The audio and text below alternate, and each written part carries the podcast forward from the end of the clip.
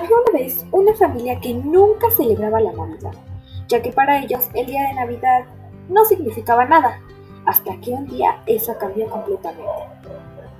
Mamá, ¿qué pasó, hija? ¿Te puedo preguntar algo? Sí, hija, dime. ¿Qué es la Navidad? Es una época del año donde toda la familia se reúne y celebra. Se escucha divertido. ¿Por qué nunca la celebramos?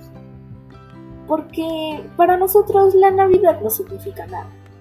Eso no es justo. Este año me gustaría celebrarla. Está bien, hija. Le diré a tu papá a ver qué dice.